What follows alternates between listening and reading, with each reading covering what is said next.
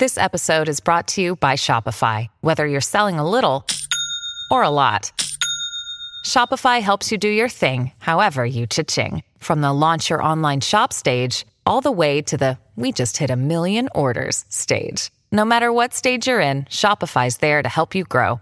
Sign up for a $1 per month trial period at shopify.com slash special offer, all lowercase. That's shopify.com slash special offer.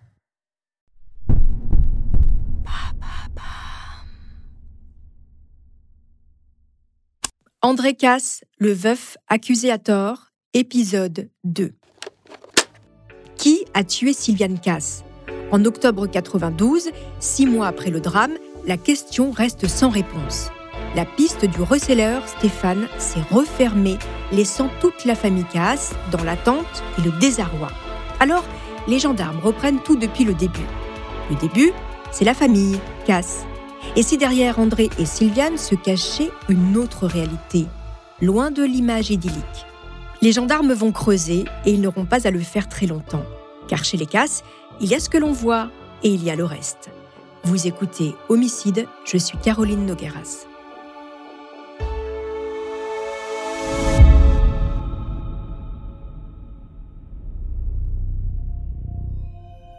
André Casse est né le 20 novembre 1951 au Maroc.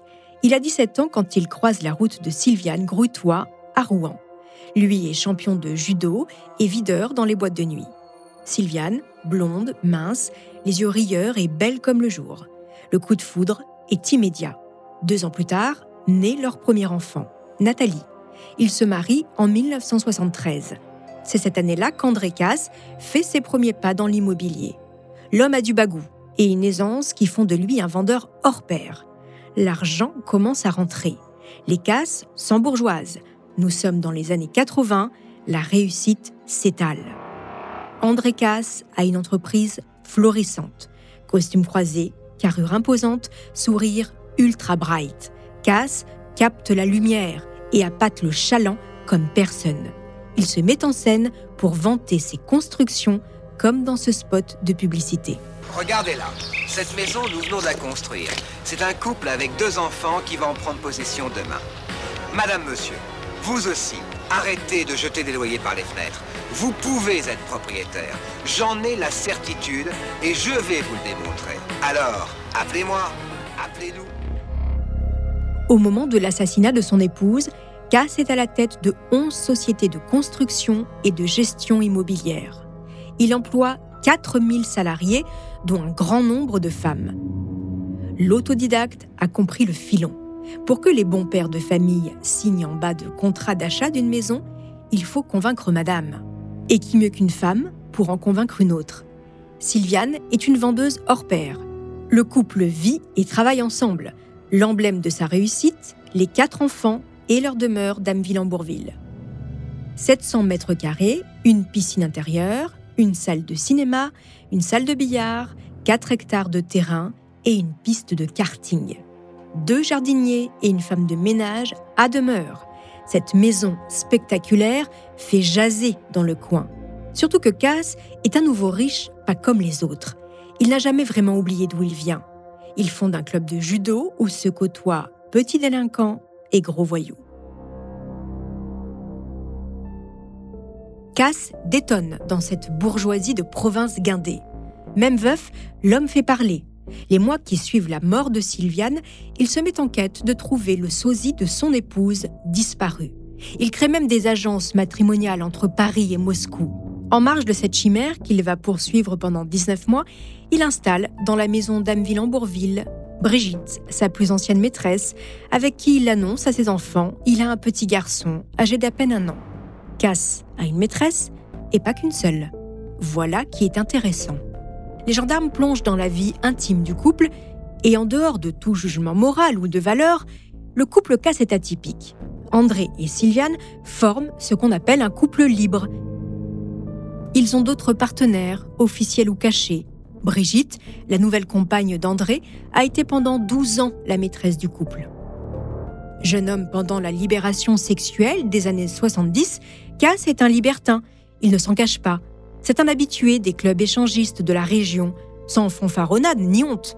Quand on évoquait les incartades sexuelles de son mari, Sylviane répondait du tac au tac. Je préfère avoir 50% d'une affaire qui marche que 100% d'une affaire qui ne fonctionne pas. Voilà, tout est dit. Et les affaires du couple, eh bien, justement, c'est comme le couple. Elles sont pleines de surprises. Dans les années 80, André Casse déclare des revenus annuels qui avoisinent le million de francs. Mais au moment de l'assassinat de Sylviane, la belle époque est révolue. Casse a déposé le bilan. Comme tout chef d'entreprise, il n'a pas le droit au chômage ni aux indemnités de licenciement. Sylviane, qui à ce moment dirige aussi une galerie d'art, eh bien, elle est au bord de la faillite. Elle a plusieurs millions de francs de dettes. Ruinée, les casses continuent quand même à mener grand train. Par mois, André doit débourser 30 000 francs pour le prêt de la maison et 20 000 pour son entretien. À la mort de sa femme, André Casse touche 3 millions de francs d'assurance, de quoi éponger les dettes. Le mari qui tue sa femme pour toucher l'assurance, c'est classique, vieux comme le monde.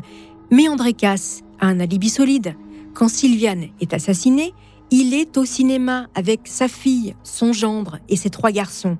Ils ne se sont pas quittés du départ de la villa à leur retour lors de la découverte du corps. Et Sylviane, qu'a-t-elle fait cette fameuse après-midi? À 15h45, sa voisine l'a vue passer en voiture devant sa maison. Le lendemain du meurtre, deux employés d'une salle des ventes aux enchères de Rouen découvrent le drame dans la presse.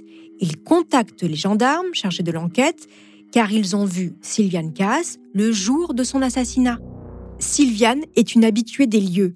Les expositions des objets avant la vente, les catalogues, les enchères qui s'envolent au rythme des signes de main et du bruit du marteau du commissaire-priseur. Au milieu des salles de vente, Sylviane est dans son élément. Est-elle venue rencontrer un acheteur ce jour-là?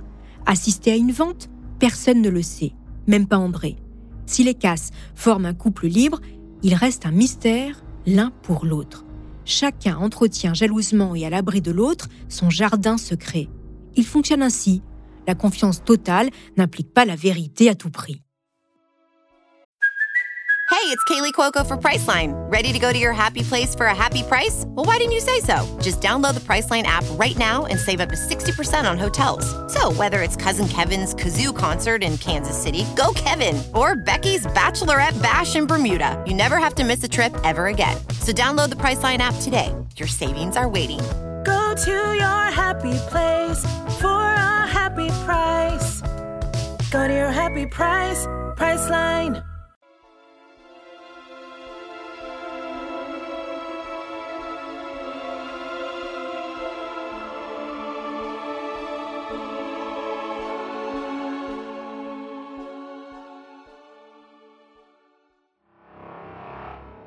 Les mois passent, l'enquête fait du surplace, jusqu'en septembre 1993, 15 mois après le meurtre de Sylviane.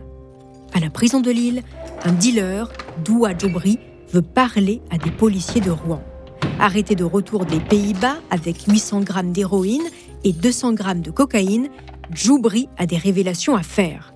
L'inspecteur Morel de la brigade des stupes de Rouen rend visite au détenu qui lui raconte une drôle d'histoire. Un certain Abdelmalik Mestoui, dit Malek, et son complice Driss Ouchani ont tué une femme pour le compte de son mari. Le policier fait le lien avec l'affaire Cass. Présenté devant le juge, Doua réitère ses déclarations. Il précise que les deux hommes ont été commerciaux pour les époux Cass. Trois semaines plus tard, un petit dealer, Jimmy Aubourg, est interpellé à Rouen. Il balance aussi Abdelmalik. Ce dernier l'aurait contacté pour se procurer une arme.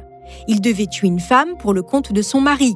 Et il devait faire le coup avec Driss, avec à la clé 200 000 francs chacun. La PJ de Rouen insiste pour garder la main sur l'enquête. La gendarmerie est dessaisie. Le 3 novembre 1994, Mestoui et Ouchani sont interpellés et placés en garde à vue. Mais ils nient. Oui, ils connaissent Cass, mais non, ils n'ont pas assassiné son épouse. L'inspecteur Morel s'énerve. Malek nie. Morel continue de mettre la pression sur le gardé à vue le plus fragile. Il s'accroche à la version de Djoubri et menace. Donne-moi le gros juif qui a buté sa femme. Cette phrase, Malek Mestoui va l'entendre plus d'une fois en garde à vue, mais il le jure, il n'a rien fait. Lundi 8 novembre, il est un peu plus de midi. André Casse est chez lui quand il l'entend frapper à la porte. Une dizaine de policiers investissent sa maison. La cave, la chambre à l'étage, le jardin, ils fouillent partout. Cass est interpellé pour le meurtre de son épouse. Il imagine que la journée va être longue. Alors il demande une faveur aux policiers qui vont l'emmener en garde à vue. Peut-il se préparer à manger? Et le voilà dans sa cuisine, à se cuisiner deux steaks hachés et une salade. Il est comme ça, Cass, décontracté, quelle que soit la circonstance. Quelques heures plus tard, André Cass est placé en garde à vue, mais il n'est pas le seul. À la sortie de l'école, les policiers vont chercher ses deux fils, Julien et Jérôme, respectivement âgés de 14 et 12 ans. Nathalie, leur grande sœur qui vit à Paris, est également convoquée. Pour les orphelins de Sylviane, l'après-midi au poste va s'éterniser jusque tard dans la nuit. Jérôme et Julien sont mineurs et pourtant ils sont cuisinés comme des délinquants. Leur père est soupçonné d'avoir fait assassiner leur mère pour toucher l'assurance vie. Pour les enfants casse, le coup à encaisser est rude, mais comme aucun ne cède, les policiers décident de sortir l'artillerie lourde. Les maîtresses, les soirées échangistes, les tromperies, la vie sexuelle de leurs parents leur éclatent au visage. Nathalie, qui est majeure, ne s'y pas. Elle sait que le couple que forment ses parents n'est pas conventionnel, mais elle est convaincue que son père n'a pas tué sa mère. Relâchés, les enfants casse regagnent seuls leur domicile. André, lui, reste en garde à vue. Les policiers s'accrochent à la version de Djoubri, qui pourtant comporte deux erreurs de taille. La première, Djoubri parle d'une femme retrouvée dans le coffre d'une voiture. Or, Sylviane Cass a été assassinée chez elle. Son corps a été découvert dans sa chambre. Deuxième erreur, Djoubri situe le meurtre en août 1992. Il a eu lieu en avril. Ça devrait mettre la puce à l'oreille des enquêteurs et du juge. Eh bien non. Le 10 novembre 1993, par une triste journée d'automne, André Casse est incarcéré à la maison d'arrêt de Rouen avec ses deux co-accusés. Les flics du SRPJ ont engrangé de nouveaux témoignages qui enfoncent le veuf. Michel de Courcelles, la mère de Sylviane, raconte que sa fille avait peur de son mari. Elle lui aurait confié S'il m'arrive quelque chose, tu diras bien à la police que c'est André. Dans la déposition de Martine, une amie du couple, on peut lire Éplorée, Sylviane Cass s'était précipitée dans ses bras en lui confiant que pour satisfaire aux exigences de son mari, qui voulait empocher le montant de son assurance vie, elle avait tenté à plusieurs reprises de se tuer en voiture en se jetant contre un arbre. Hantée par la mémoire de ses enfants qu'elle chérissait, elle n'avait pas pu se résoudre à mettre fin à ses jours. Le personnel de Maison des Casses enfonce le clou en relatant les engueulades homériques dans la grande villa. Devant le juge, André Casse ne se démonte pas. Sa belle-mère, elle a été sa maîtresse avant et pendant son mariage.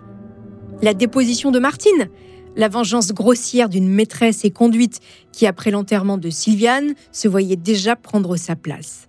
Quant à sa domestique, elle le traite d'obsédé parce qu'il n'a jamais daigné lui jeter un regard. Il a réponse à tout, Casse. Tous les rendez-vous devant le juge pour aborder le dossier tombent invariablement en dessous de la ceinture. Le premier avocat de Casse confiera. Pas une seule fois, il n'a pas été question de la vie sexuelle de mon client. Quant au mobile, l'argent, Sylviane était surendettée. Elle devait 5 millions au crédit foncier. André Casse avait fait toutes les démarches pour qu'en cas de décès, le montant de l'assurance vie revienne à la banque. Si les fonds ont été versés sur son compte, c'est une erreur de l'assureur qui confirme. Casse a réponse à tout, je vous dis. Il croit dur comme fer à la justice. Il est innocent. C'est une question de temps. Le juge va finir par s'en rendre compte. Alors, tel un marathonien, il tient le rythme. En détention, il souffre. L'antisémitisme, la violence, les parloirs avec Nathalie, son aînée, sont sa seule bouffée d'oxygène. Casse s'inquiète pour ses garçons à l'extérieur, sous la garde de leur grande sœur qui n'a que 23 ans. Aurélien, Jérôme et Julien ne font l'objet d'aucun suivi des services sociaux. Ils se débrouillent en attendant que papa sorte. Dans leur cellule, les deux co-accusés du veuf, soupçonnés d'avoir fait le sale boulot, crient toujours à leur innocence. Malek et Driss maintiennent leur version. Mais contrairement à André, leur détention se passe mal.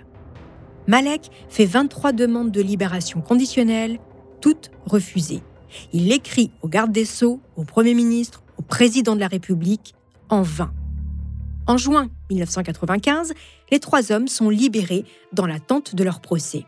Ils sont placés sous contrôle judiciaire. Mais au moment de sa levée d'écrou, André Casse apprend que le parquet a fait appel. Il le sait, il va retourner en prison. Alors, il va faire du grand André Casse. C'est ce que je vous raconterai dans le troisième épisode de cette série, André Casse, le veuf, accusé à tort.